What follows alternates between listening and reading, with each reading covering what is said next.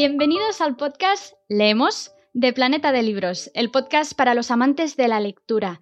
Y hoy damos comienzo a unos episodios muy especiales que nos hacen especialmente ilusión, porque desde Planeta de Libros queremos sumarnos a las reivindicaciones del Día Internacional de la Mujer, poner un poco ese granito de arena para avanzar hacia la igualdad y lo haremos haciendo aquello que nos gusta más, que es leer y sobre todo en este caso escuchar, dando un micrófono, dando la plataforma a algunas de las voces más importantes de la literatura actual, es decir, a nuestras autoras. Para ello hemos preparado las charlas Voces que cuentan, que emitiremos desde hoy hasta el mismo 8 de marzo en todas nuestras redes sociales de Planeta de Libros y en la misma web. Como no, también podéis escucharlas desde aquí, desde nuestro podcast Leemos cada día. Contaremos con grandes autoras como María Dueñas, Dolores Redondo, Eva García Sáenz Orturi, Najat El Hashmi que acaba de ganar el premio Nadal 2021. Y bueno, que no me enrollo más porque aquí os daré todos los spoilers del mundo y tampoco es ese el caso. Y os dejo con la primera charla. Es la primera charla que se titula para hacerme poderosa necesito una cosa únicamente, educación. Eso lo decía Najat el Hashmi y partimos de esa idea de la importancia y del papel fundamental que tiene la educación en nuestras niñas, en nuestros niños también, para llegar y para avanzar en esa igualdad. Contaremos en esta charla con Najat el Hashmi, autora de El lunes nos querrán, premio Nadal 2021, con Gemma Lienas también, autora de La rebelión de las chicas, del diario Violeta de Carlota, del hilo invisible y muchos más, y con Carmela Yayo también, autora de La Casa del Padre. Allí vamos, os dejamos con ellas. Muchas gracias. Buenas tardes, bienvenidos a Planeta de Libros. Estamos inmensamente felices de esta iniciativa donde las mujeres, bueno, mejor dicho, las escritoras van a ser las que nos escriban las que nos hablen estos días. Eh, me hace especial ilusión porque participar en este proyecto porque llevo aproximadamente 15 años en el mundo de la cultura, en el mundo del periodismo cultural, del periodismo literario y es cierto que en los primeros años siempre entrevistaba a escritores, a hombres, pero tengo que decir que últimamente entrevisto a más mujeres y no porque lo busque, sino porque es que hay muchísimos libros, muchísimas novedades de, de escritoras y eso me hace inmensamente feliz. Eh, ahora mismo, si cierro los ojos, eh, me vienen a la mente muchas mujeres, muchas jóvenes escritoras que están, están mostrando su talento y que desde luego han venido para quedarse y eso es una notición. Y yo creo que eso también lo tenemos que celebrar en esta semana eh, del Día de la Mujer. Y, y, bueno, yo creo que, que hoy vamos a empezar con una mesa redonda muy especial. estas mesas redondas que se llaman Voces que Cuentan, que así es como se llama, con tres mujeres que tienen una palabra en su mente ahora mismo que es educación. Concretamente, este es el título de la, de la, mesa redonda. Para hacerme poderosa necesito una cosa únicamente, educación, que es la famosa, la famosa frase de Malala Yousafzai, que a sus 17 años, acordaros, Malala fue capaz de ganar el premio Nobel eh, de la paz por su defensa de los derechos de las mujeres. Bueno, pues bien, en estos próximos minutos vamos a hablar de eso, de la educación, de la educación para que las niñas puedan enfrentarse a un mundo eh, lleno de dificultades y que probablemente cuando nosotras éramos niñas, pues nadie, nadie perdió ni un minuto para hablarnos de eso. Nos van a acompañar tres mujeres. ¿Qué tres mujeres? Madre mía. Bueno, yo creo que mejor voy a enseñar sus libros y así poco a poco vamos a ir entendiendo por qué digo qué mujeres. Empezamos con Gemma Lienas y su libro La rebelión de las chicas. Gemma, bienvenida a Planeta de Libros y gracias por estar con nosotros. Hola, encantada. Muchísimas gracias por invitarme. Bueno, además de este, de este hermoso libro, eh, que es literatura infantil y juvenil, también tienes otro libro que está en catalán, que a ver si lo digo bien, antes te lo he preguntado, pero seguro que lo voy a decir mal.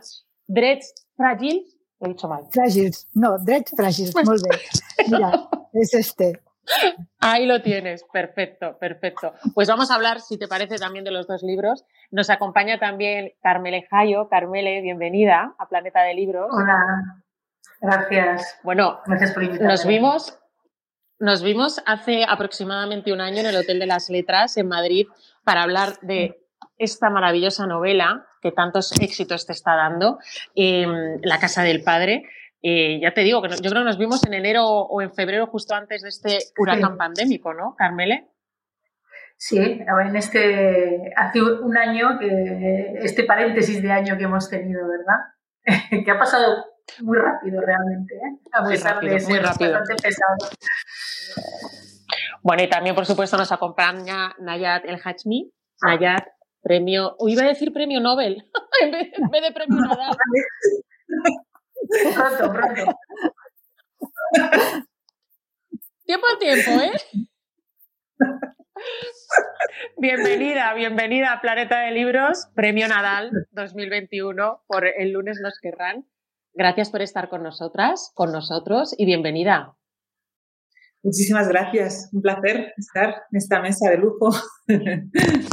Bueno, pues como, como os digo, vamos a hablar de la palabra esta tan, tan importante que para muchos es tan peligrosa que prefieren que no haya, que es la educación. Y lo vamos a hacer mediante estos tres libros, estas tres novelas. Eh, pero antes sí que me gustaría una reflexión general de, todas vosotras eh, sobre esta arma que, como digo, para mucha gente es muy peligrosa, la educación. Si yo os digo educación y cerráis los ojos, ¿qué es lo primero que veis? Gemma, por ejemplo.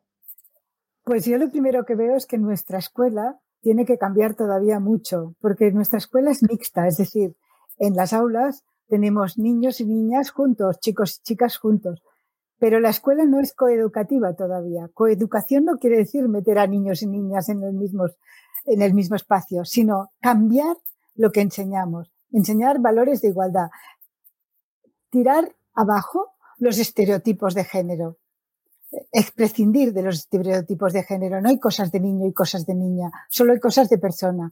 Hay que dar referentes, referentes femeninos.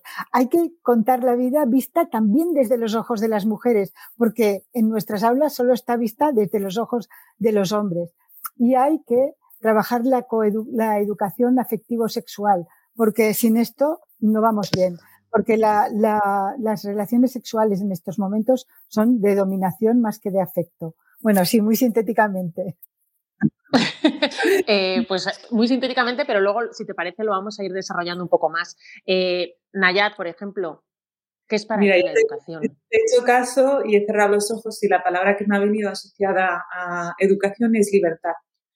Eh, porque realmente es em, lo que nos permite poder pensarnos como seres humanos, ¿no? Sin educación realmente no, eh, estamos en un, en un, estadio un poco inferior, ¿no? En pensarnos como seres humanos, eh, saber cuál es el lugar que ocupamos en el mundo, eh, incluso si la educación es buena, cuestionarnos si ese lugar que nos toca es justo o es injusto. Ah. entonces, para mí, em, esa es la, la herramienta fundamental para poder, para poder Mm, decidir, para poder ser y para poder mm, mirar eh, de forma absolutamente autónoma y emancipada eh, la realidad y, la vida, ¿no? Y eso que puede parecer tan sencillo, mm, pues es muy complicado. Por eso, por eso, es, por, eso es un desafío el que las mujeres tengamos acceso a la educación porque por eso a, mucha, a muchos los pone muy, muy nerviosos el que nosotras podamos hacer, tener acceso a la educación igual que, que contaba Marala, ¿no? Y, creo que tenemos que recordar también que vivimos en un mundo en el que damos por sentado que, que ese derecho, que es un derecho todas y en realidad hay muchísimas mujeres que no han podido acceso a la educación. Eh, hombres y mujeres, pero a quienes les sale eh, peor es, a las mujeres. Carmele, cierra los ojos, anda. bueno, yo cierro los ojos y realmente veo algo a lo que agarrarme, ¿no? Algo a lo que asirte y no que no, que no, que evita que te lleve la corriente, ¿no? Es como si estás en un río y puedes pensar, bueno, la libertad es eh, eh, tirarme al, río sin, sin, ningún, sin ninguna atadura, ¿no? A veces confundimos la libertad eh, con eso, ¿no? Y sin embargo, yo creo que necesitamos algo a lo que agarrarnos, algo que, que nos guíe, y yo creo que la educación es básico en ese sentido para que las grandes inercias que hay en la sociedad, como puede ser el machismo, como puede ser otras muchas inercias que hay en la sociedad las sepamos analizar, tener un criterio, preguntarnos. Sobre todo, yo creo que la educación lo que nos da, el arma que nos da, más que darnos respuestas, es hacernos capaces de hacernos preguntas, ¿no? Y de cuestionar las cosas, ¿no? Y de cuestionar, dice, bueno, esto es así porque, esta sociedad es así porque me ha tocado que es así. Pues no, ¿eh? puede ser de otra manera. Y es así por unas razones concretas, porque alguien ha pensado que tiene que ser así. Entonces, eh, la educación lo que te da es precisamente esa capacidad de ver, eh, bueno, pues lo que hay en la trastienda, ¿no? y por qué y por qué algunas cosas son como son, ¿no? Y no, y no dejarte llevar por esa inercia y por ese, eh, bueno, pues eh, esa inercia mayoritaria en la sociedad que te puede, que te puede, se puede llamar consumismo, se puede llamar individualismo, se puede llamar machismo, se puede llamar muchas cosas, ¿no? Entonces, yo creo que es una cuerda. Para mí es, es una cuerda a la, que, a la que agarrarme y la que me deja ser más libre. Y claro, en esa cuerda, en esa cuerda hay, hay un, un, hilo pequeñito que es la literatura, que yo creo que, que nos ayuda muchísimo, muchísimo. Y, por eso tengo estos tres libros, por ejemplo, en el lunes que nos, en el lunes de que nos querrán, eh, es, yo creo es una historia, claro, ahora mismo nos estarán viendo muchas personas que ya se la han leído, algunos otros tampoco, eh, pero bueno, es una historia dedicada a, yo diría que a mujeres valientes, eh, a mujeres que se salieron del camino, de ese camino recto que nos, que nos ponen cuando, cuando somos pequeños y nos dicen que hay que hacerlo, hay que ir por ahí para ser una buena mujer. Bueno, pues en este libro eh, fueron valientes, esto que hablábamos de la valentía, y, salieron del camino, aunque, aunque ese, ese, camino, salirse de ahí doliese, ¿no? Yo creo que es una gran enseñanza eso, Nayar, ¿no? Bueno, es, es que es el proceso de, de, emancipación. Consiste precisamente en, en decidir bueno, no, no, acatar esas normas que, te han transmitido y no conformarte con un orden que todo el mundo eh, da por natural. Eh, el, el, como siempre, ¿no? El como se ha hecho siempre o el como, como ha sido siempre, eh, muchas veces es lo, son esas normas absolutamente discriminatorias para la mujer, ¿no?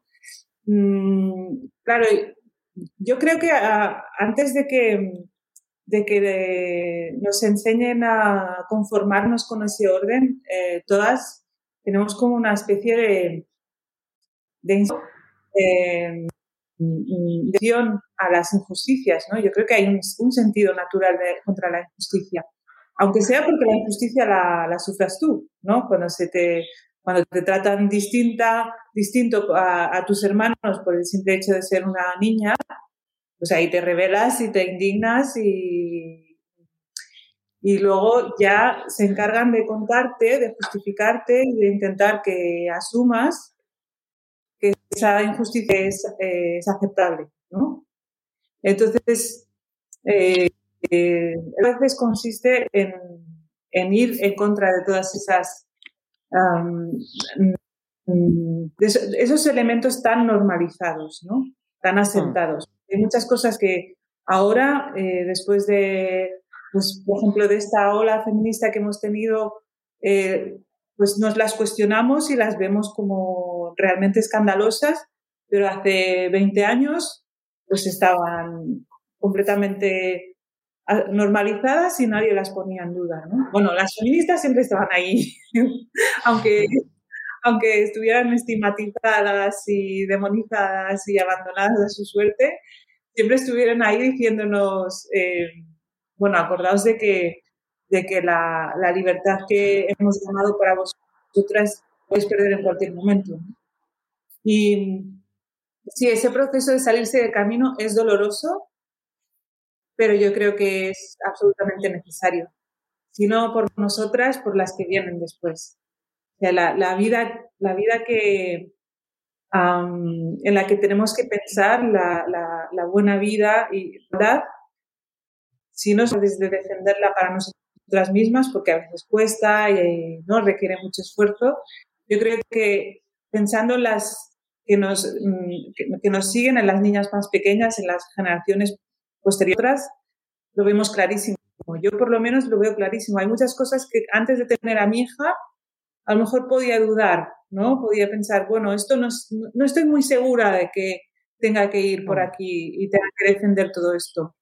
Pero piensas en alguien que realmente te importa y que quieres y que, y que quieres para ella la mejor vida posible, entonces no tienes ninguna duda. O sea, no tienes ninguna duda. Necesitamos un mundo más yo eh, para que nuestras niñas eh, puedan vivir en condiciones de justicia. No, em, no nos podemos permitir a, mm, legarles otra vez la discriminación. ¿no?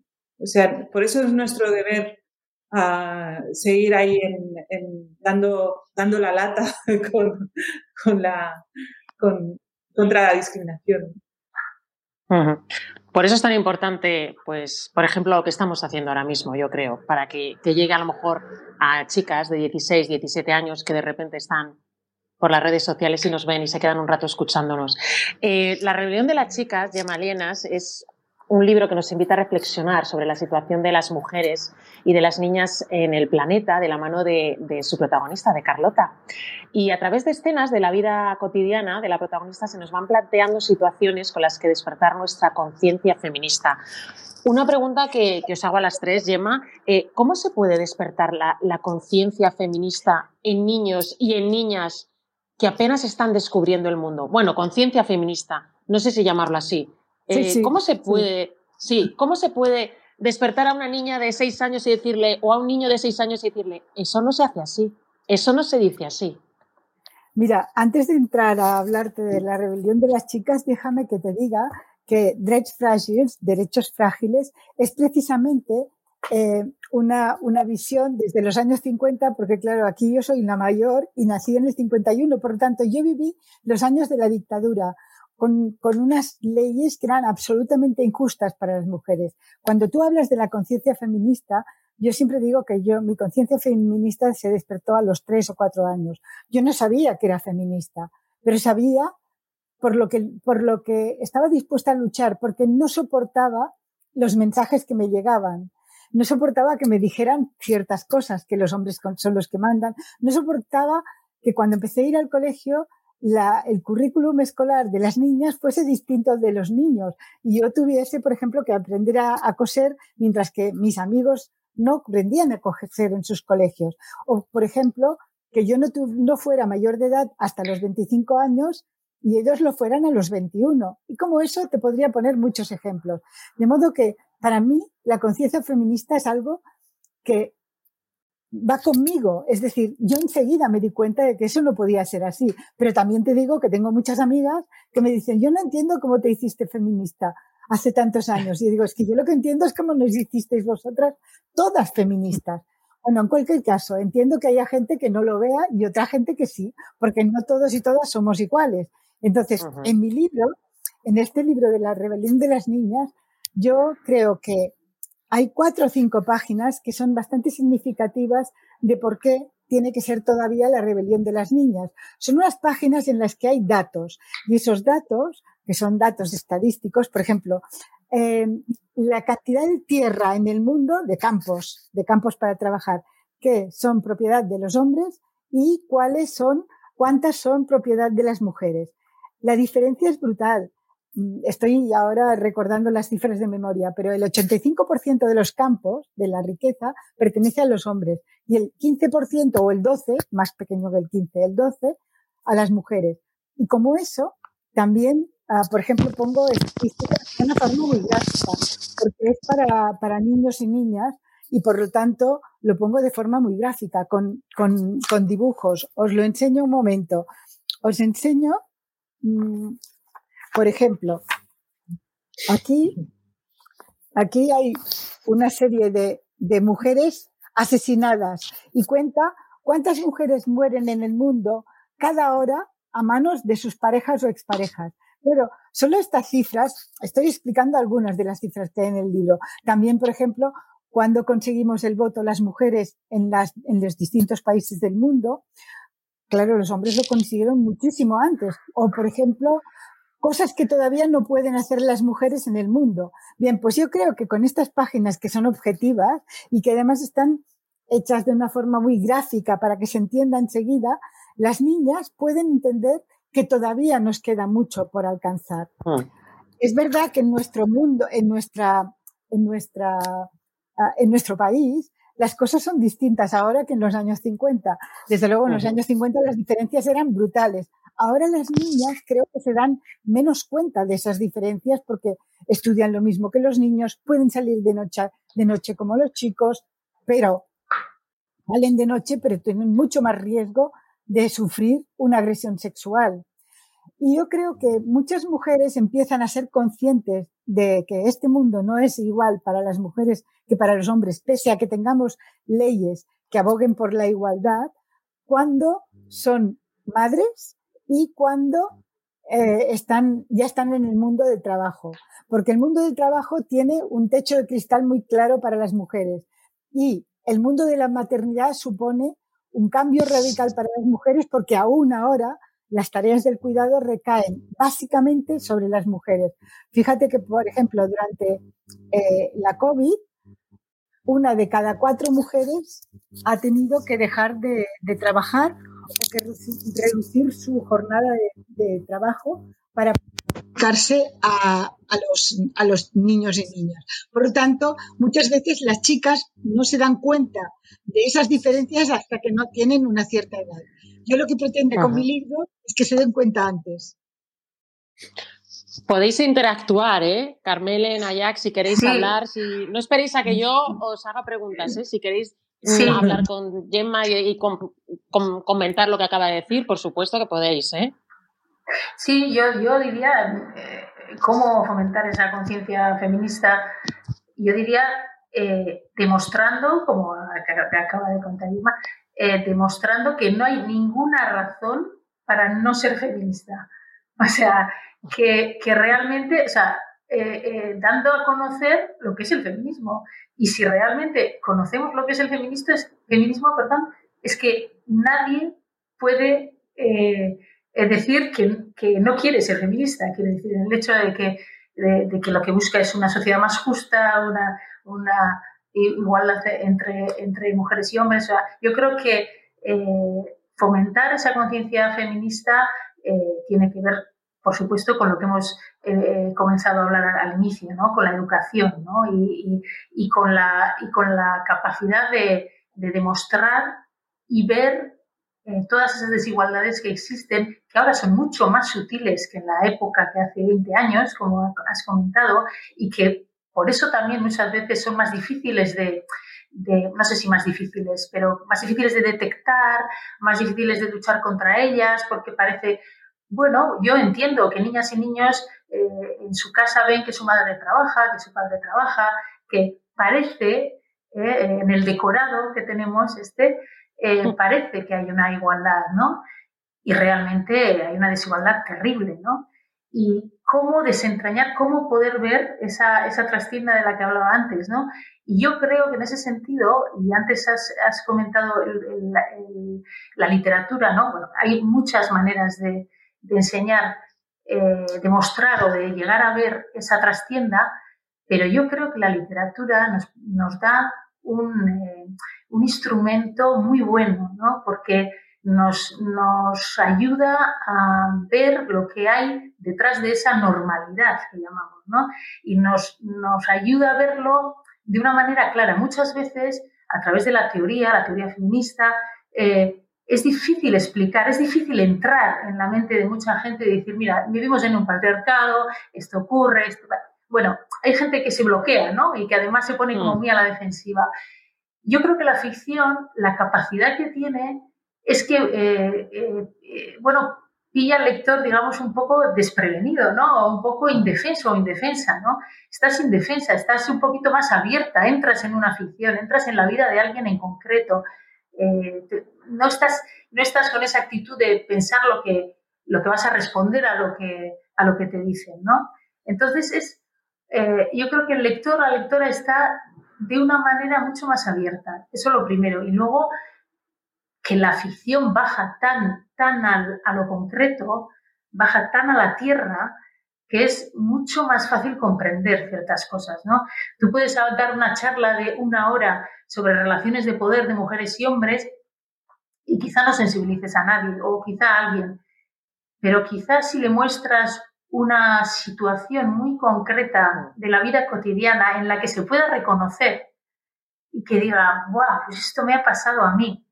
Y, de verdad es, eh, se ha dado esa relación de poder con un hombre, por ejemplo, es muchísimo más efectivo, ¿no? Aparte de todo lo demás, ¿no? Pero eh, reivindico esa efectividad también de la literatura eh, a la hora de, de sensibilizar, a la hora de mostrarnos todo eso que está ahí, pero que, bueno, parece que no, eh, parece que no existiera, ¿no? O que está eh, oculto bajo esa capa de, normalidad, ¿no? Yo creo que la literatura nos da esa, esa capacidad. Nayat, ¿cómo podemos despertar en una niña la, la importancia de ser mujer? Yo creo que las niñas tienen en general y más ahora más que nunca como una especie de, de, instinto contra bueno contra la discriminación que sufren. Yo lo veo, yo lo veo niñas pequeñas que de repente hay cosas que no aceptan y que dicen no, o sea, esto no está bien, ¿no? Pero al hilo un poco de lo que contaba, contabais antes, ¿no? De cómo despertar esa conciencia feminista, o sea, cómo transformar ese sentimiento de injusticia y de indignación ante la injusticia en una conciencia y por lo tanto en una defensa efectiva, eh, yo creo que hay como muchos ejes que, se pueden y que se deben abordar.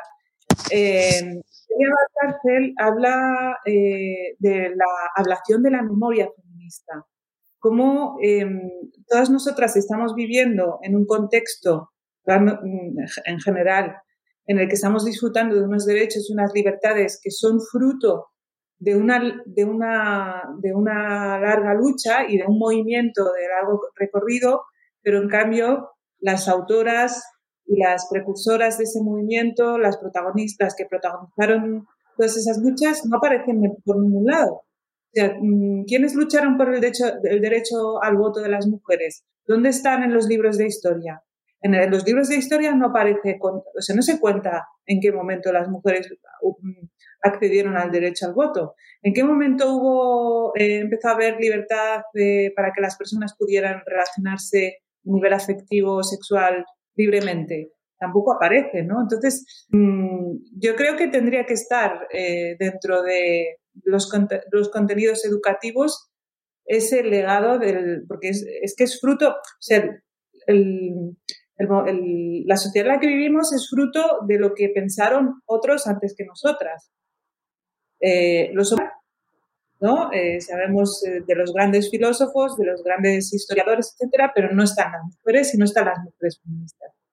Eso por un lado. Luego, también creo que hay que tener en cuenta que es cierto que estamos viviendo en sociedades que han evolucionado mucho a nivel de, de, de libertad y de igualdad para las mujeres, pero hay muchos mundos y todos están en este. Y, y, y, aquí mismo, no, en otros países, eh, vemos como también hay situaciones en las que las mujeres no viven en, las mismas condiciones de igualdad que la mayoría, sea porque están viviendo en unos barrios que las condicionan enormemente, un poco en la línea de las, de las protagonistas de, de que ah. presentan la novela, eh, sea porque sus familias tienen unos valores culturales eh, determinados, sea porque eh, pues también tienen una, una religión que, está defendiendo, que sigue defendiendo esa discriminación de la mujer. ¿no?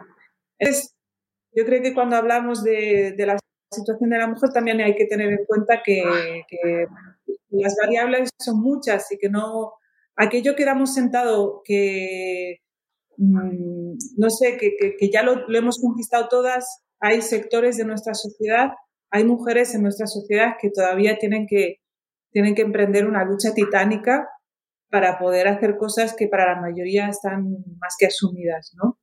Eh, para mí eso es eh, incluir, ¿no? Eso es un feminismo inclusivo, es el que se ocupa también de las mujeres que pertenecen a, determinadas eh, sectores de la población y que por eso no gozan de, esa libertad eh, plena y, y, esos derechos fundamentales.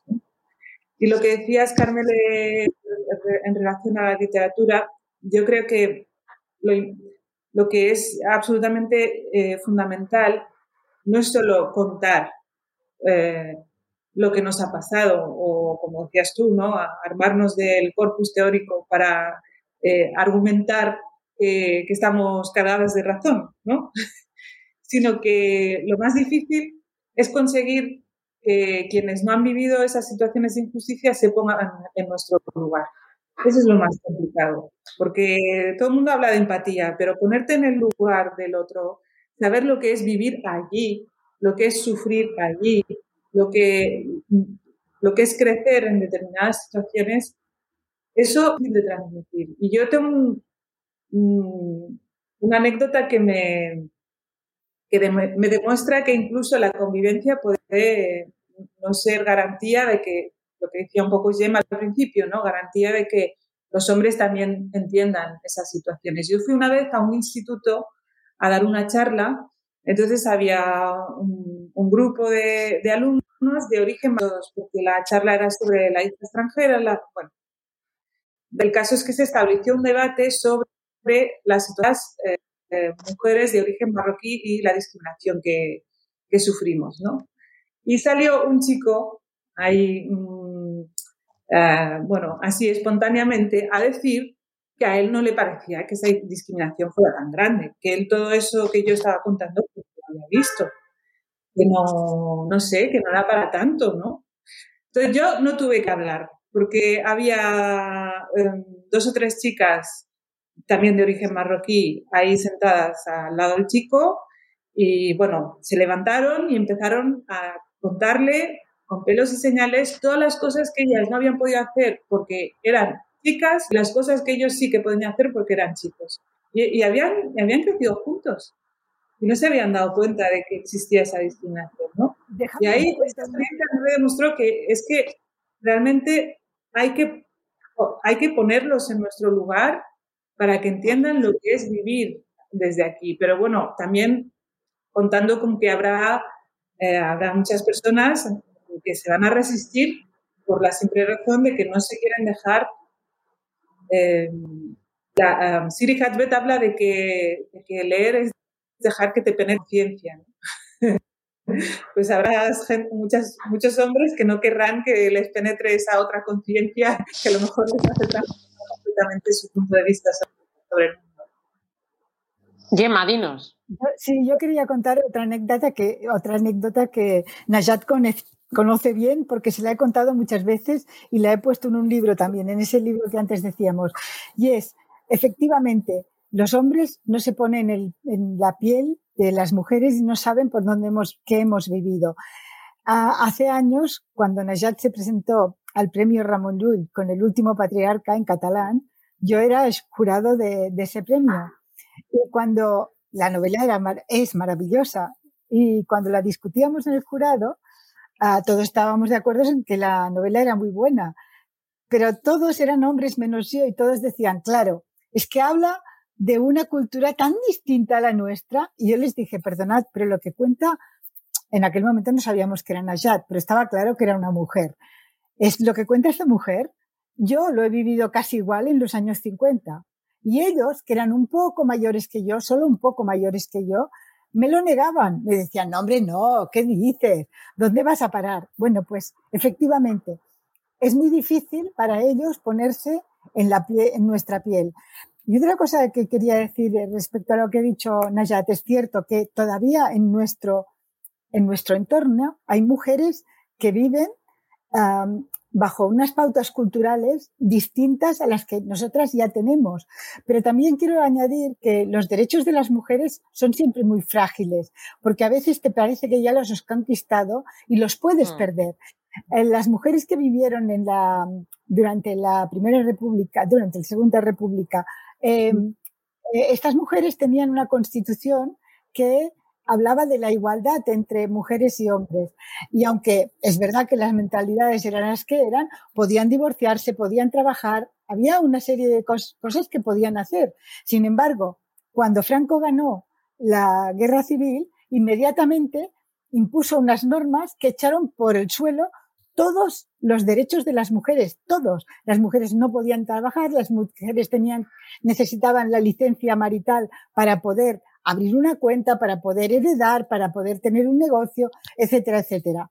Bien, lo que quiero decir es que tenemos unos derechos que hay que seguir mm, defendiendo, porque aunque ahora los tengamos, no quiere decir que estén seguros, sino que se pueden ir en cualquier momento para atrás. Decía Simón de Beauvoir, bastará una crisis económica, política, religiosa y yo añadiría sanitaria para que los derechos de las mujeres sean cuestionados. Entonces, es muy importante seguir batallando por estos derechos.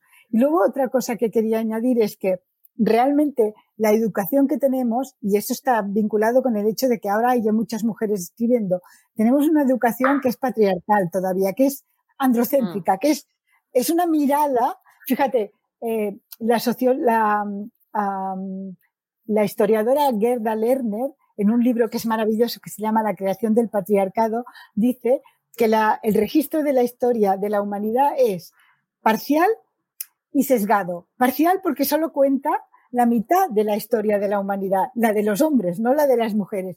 Y parcial porque está todo visto desde el punto de vista de los hombres. Entonces, la literatura es fundamental cuando es literatura de mujeres, porque por primera vez vemos, por ejemplo, imaginemos la maternidad vista desde los ojos de las mujeres, no vista como los hombres creen que es la maternidad, sino vista desde nuestros ojos. Y eso implica miradas muy diversas sobre la maternidad, desde miradas fascinadas hasta miradas horrorizadas, hasta miradas que no quieren saber nada de la maternidad.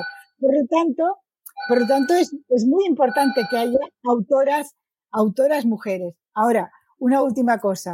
Eh, a veces las mujeres sí estamos, pero luego desaparecemos.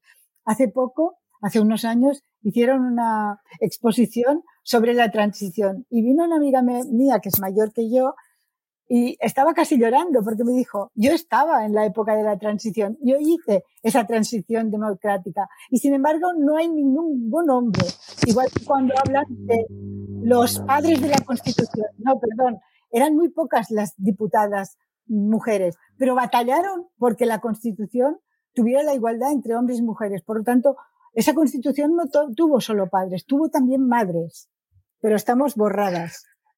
Estamos, eh, me gustaría añadir. Sí, dime, Carmele, dime, dime, dime.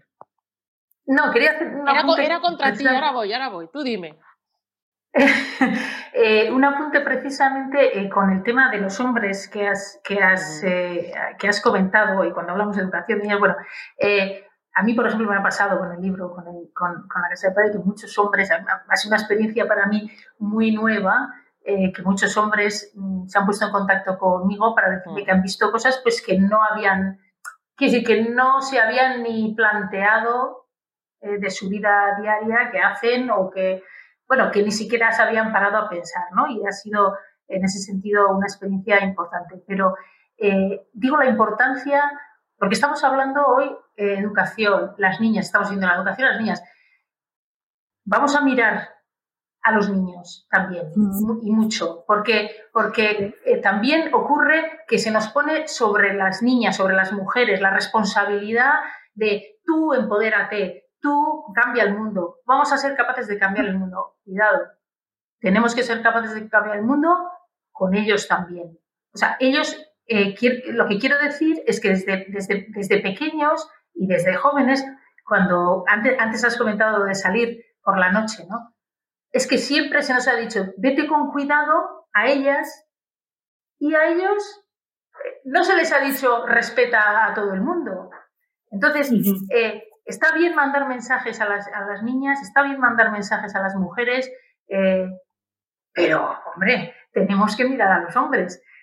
No puede ser que la mitad de la población esté como volátil en, todo esto y, y, tienen que tomar parte en esto y se tienen que acercar a los instrumentos del feminismo. Nosotras hemos utilizado los instrumentos del feminismo, gracias a ellos hemos comprendido cosas que nos ocurrían, que no, no, tenían nombre para nosotras y de repente el feminismo les puso nombre y dices, esto es lo que me pasa a mí, esto es lo que pasa a mi alrededor. ellos también tienen que conocerlo y creo que es muy importante.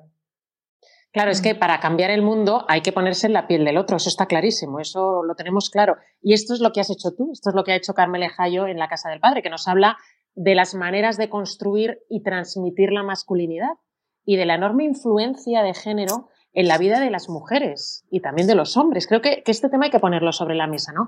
La masculinidad y cómo nos influye a nosotras y sobre todo a las nuevas generaciones, ¿no? Yo creo que lo principal es darnos cuenta de cómo eh, desde que nacemos prácticamente eh, se nos ofrecen dos carriles diferenciados, eh, absolutamente diferenciados para mujeres y para, para hombres, y cómo las expectativas que la sociedad tiene de ti, la sociedad, cuando decimos la sociedad así, es tu padre, tu madre, tu hermano, tu amigo, tu compañero de clase, tu compañera de clase, o sea, las expectativas que tienen sobre ti eh, son distintas si eres chica o si eres chico, ¿no? Y entonces no, no vas a necesitar ni siquiera que alguien te diga, no, no estudies esto, porque tú misma te vas a decir, es que esto no es para mí. Porque desde pequeña te, te, te autoexcluirás de, por ejemplo, de una, no sé, de una carrera de ciencias, por ejemplo, por poner un ejemplo, porque decir, bueno, y quizá esta carrera tan de chicos, ¿no? No es para mí, pero no es que nadie te, la haya, te lo haya eh, prohibido, sino que ya desde pequeña te han ido enseñando que las expectativas de que lo que se espera de ti es totalmente distinto, ¿no? Entonces, eh, tanto para mujeres como para hombres.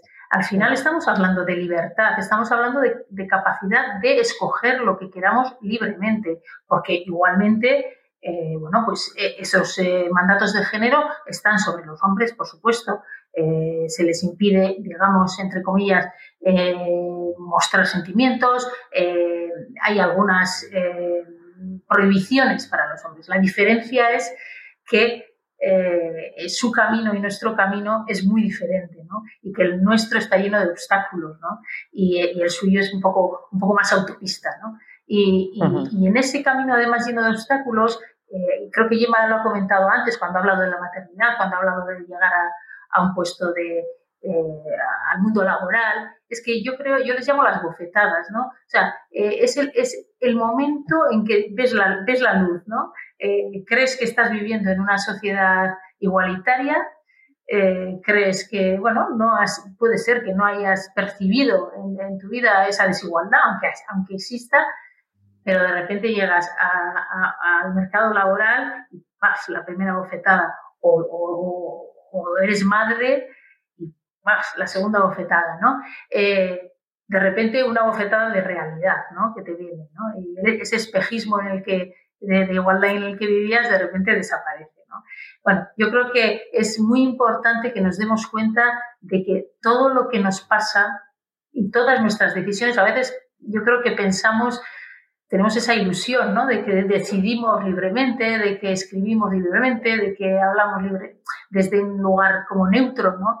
Y, no es así, ¿no? Todo lo que ocurre a nuestro alrededor influye hasta en lo más íntimo de nuestras vidas, ¿no?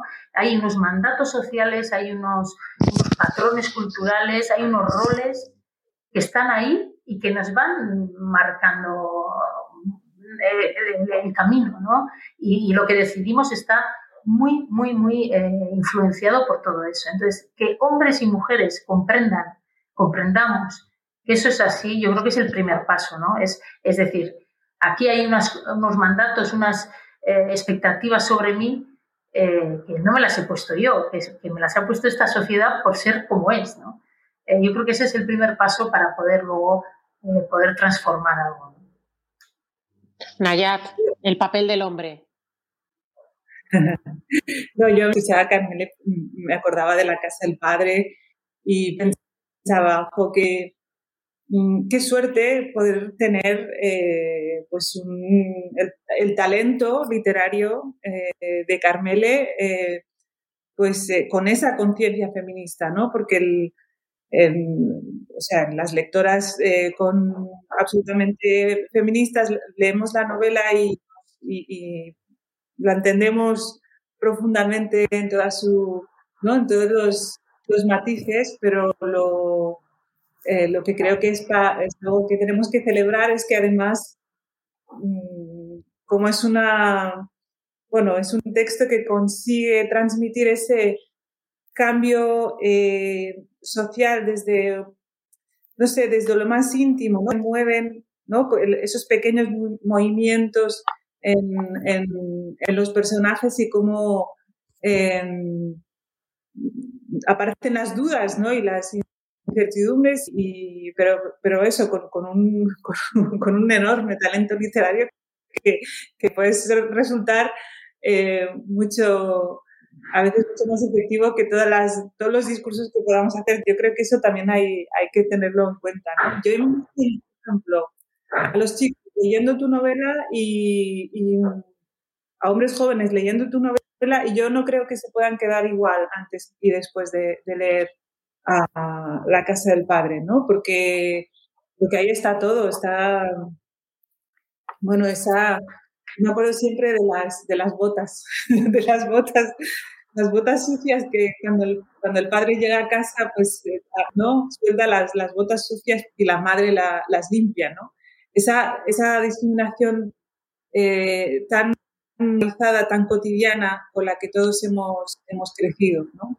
Lo siento, ¿eh? que me he ido un poco a la... Es que siempre me, he ido a la... No te preocupes, Gemma. Pero claro, es que cuando estamos cuando hablamos de feminismo, yo muchas veces me entra la duda y digo, pues si nosotras ya nos lo sabemos, ya estamos convencidas, ya, ya entendemos todo, hay que dirigir nuestros discursos es a los hombres. Y en ese sentido, eh, a todos los hombres, a todos, los hombres. Por ejemplo, yo eh, tengo la, la, experiencia reciente de que a ciertos hombres por proceder de otras culturas, por la religión, a veces parece que no se les puede ir un discurso feminista explícito, ¿no? Eh, a mí muchas veces me dicen, ¿no? Que a los hombres musulmanes no les podemos hacer un discurso feminista porque, claro, ellos tienen otra realidad, tienen otra opción. Pues al revés, precisamente porque tienen otra y, y no han sido todavía suficientemente al discurso feminista pues les, tenemos que dar más la lata y, tenemos que ser más y tenemos que decirles que este orden eh, que ellos creen natural ni es natural, ni es justo, ni es el que vamos a consentir mm, a partir de ahora, ¿no? Entonces, em, no sé, son como muchos instrumentos que tenemos a nuestro alcance para, para intentar que sean ellos los que cambien, es que son ellos los que cambian, ¿no? nosotras ya, ya, ya sabemos, ¿no? Ya sabemos mucho de todo esto. Gemma. Sí, yo quería echar un, ahora, bueno, no quería echar un jarro de agua fría, pero lo, lo echaré. Veréis, a nuestros niños, a nuestras niñas, y digo niños y niñas porque empiezan a los 7 y 8 años, los está educando, entre comillas, claro, sexual y efectivamente la pornografía. Ese es un problema muy grave que tenemos, muy grave, porque el otro día asistía a una, a, una charla sobre pornografía que contaba que cada vez hay menos espacios en los que los hombres pueden ejercer la dominación, porque ya no queda bien decir yo mando, yo soy superior a ti. Hay un espacio en el que todavía pueden ejercerla y que ese espacio se está encargando la pornografía de dejarlo cada vez más claro, que es las relaciones sexuales las relaciones sexuales que plantea la pornografía y que ven nuestros niños desde los ocho años es una, mm, es una es un, son unas acciones que poco tienen que ver con el sexo, nada con el afecto, nada con las relaciones de igual a igual y que tienen mucho que ver con la violencia y con la dominación. Eh, la, conferencia esta en la que, a la que asistí me dejó muy sorprendida porque contó cosas que yo no sabía. Mm, por ejemplo, que el vídeo, mm, el vídeo pornográfico más visto del mundo tiene 225 millones de visitas. Es un vídeo de una violación grupal a una chica, usando la violencia, claro. Este es el vídeo más visto. En fin, os podría contar muchas cosas más, pero solo hace falta que os recuerde que la Fiscalía del Estado hace casi un año sacó un informe diciendo que estaba horrorizada de, bueno, no lo decía con estas palabras, pero casi, de cómo habían aumentado los delitos sexuales de menores contra chicas menores y que lo atribuía directamente a la pornografía.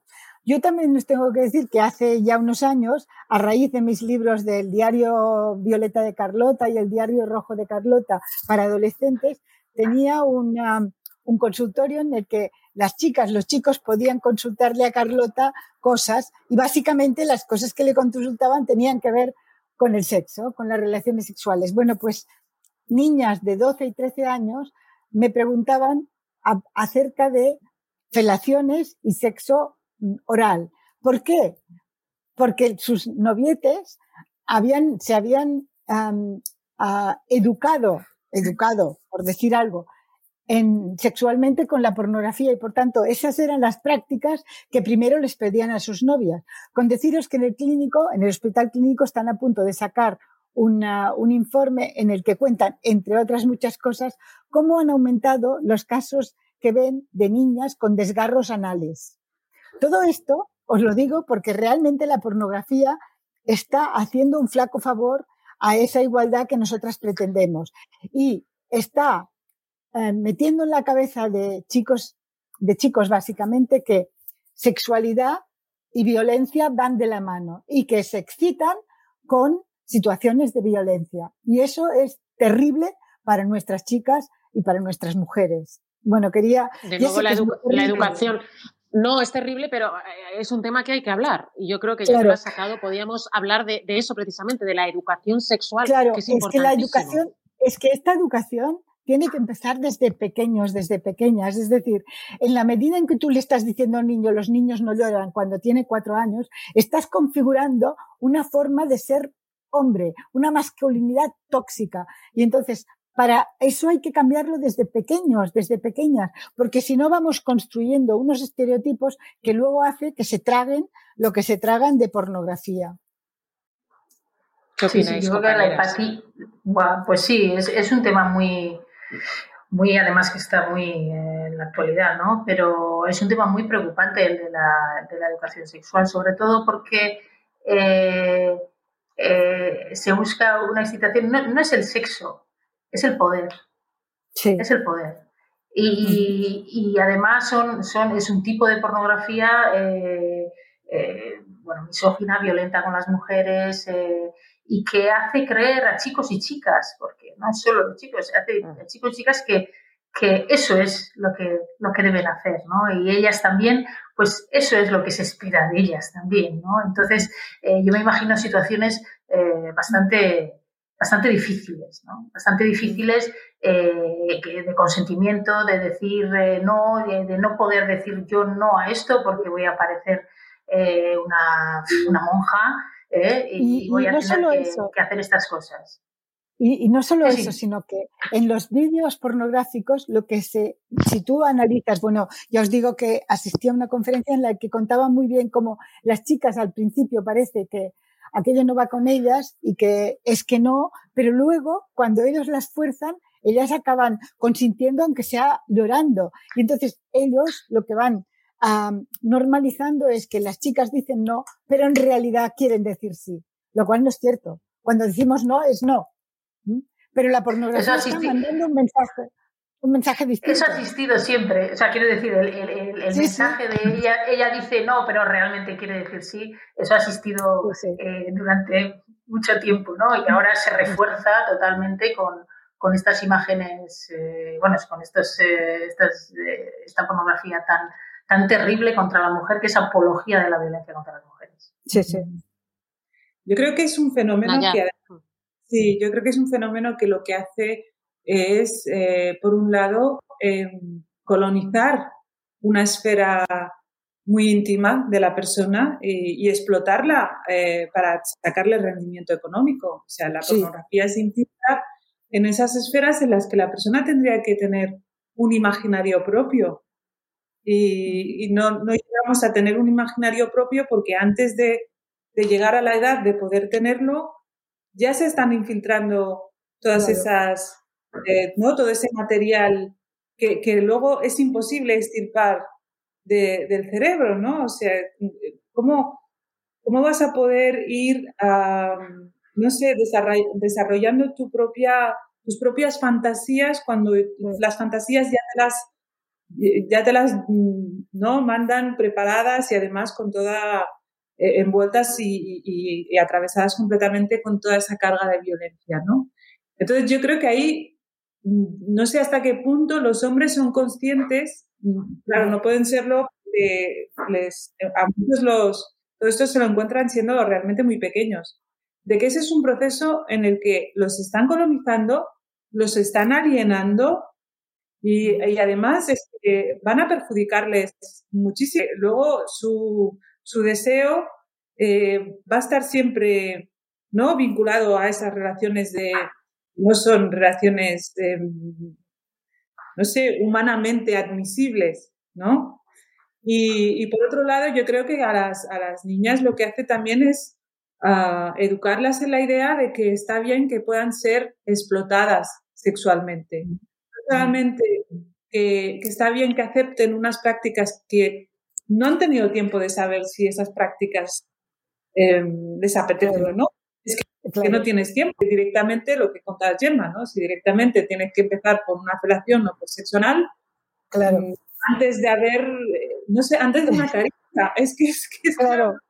tan, tan deshumanizador y tan tremendo y tan y un maltrato tan grande a la infancia que yo no sé por qué no estamos todos escandalizados con esta, con esta cuestión, ¿no? Pero yo digo, a las niñas se las educa para que aprendan que lo correcto es que ellas puedan ser compradas, puedan ser vendidas y puedan sacarle un provecho económico a su, a su cuerpo y que, que esa pueda ser posible incluso de, yo sé, de ganarse la vida, ¿no? Y eso forma parte de todo un sistema que, que a través de, de, esa pornografía pues se acaba legitimando, porque si tú creces en, en, pornografía va a ser muy difícil que luego, a menos que recibas una educación que te desmonte esa idea, pues va a ser muy difícil que lo veas como, como algo inadmisible contra lo que hay que luchar, ¿no? Y la limita... Perdón. No, no, no. no digo que la, la, limitación que ello eh, conlleva para la sexualidad de las mujeres, que es decir, el, hecho de que nosotras hemos aprendido que ellos desean y nosotras o consentimos o no consentimos, pero se nos niega el deseo, se nos niega ser seres que desean. No, nosotras somos las que reciben el deseo y o bien consentimos o no consentimos. A veces no consentimos y a pesar de ello ocurre lo que tiene que ocurrir, pero eh, es, eh, se, nos se, nos anula en nuestro, en nuestro deseo también, ¿no? Entonces es terrible. Bueno, no, estaríamos horas, pero ya nos quedan nada, dos minutos, dos minutos y es una pena. Pero sí que me gustaría en estos dos minutos, ya que estamos con tres escritoras maravillosas, que nos recomendéis cada una de vosotras un libro un libro que puede ayudar a cualquier mujer del mundo a sentirse más empoderada. En, nada, en un minuto que no tenemos tiempo. Gemma. Yo recomiendo Mejillones, para cenar de Birgit van der Becke. Es un libro de, que es una crítica brutal, pero muy irónica y muy sutil de la familia patriarcal. Es un libro que os recomiendo si no lo habéis leído. Perfecto. Nayat, eh, uno solo. Sí.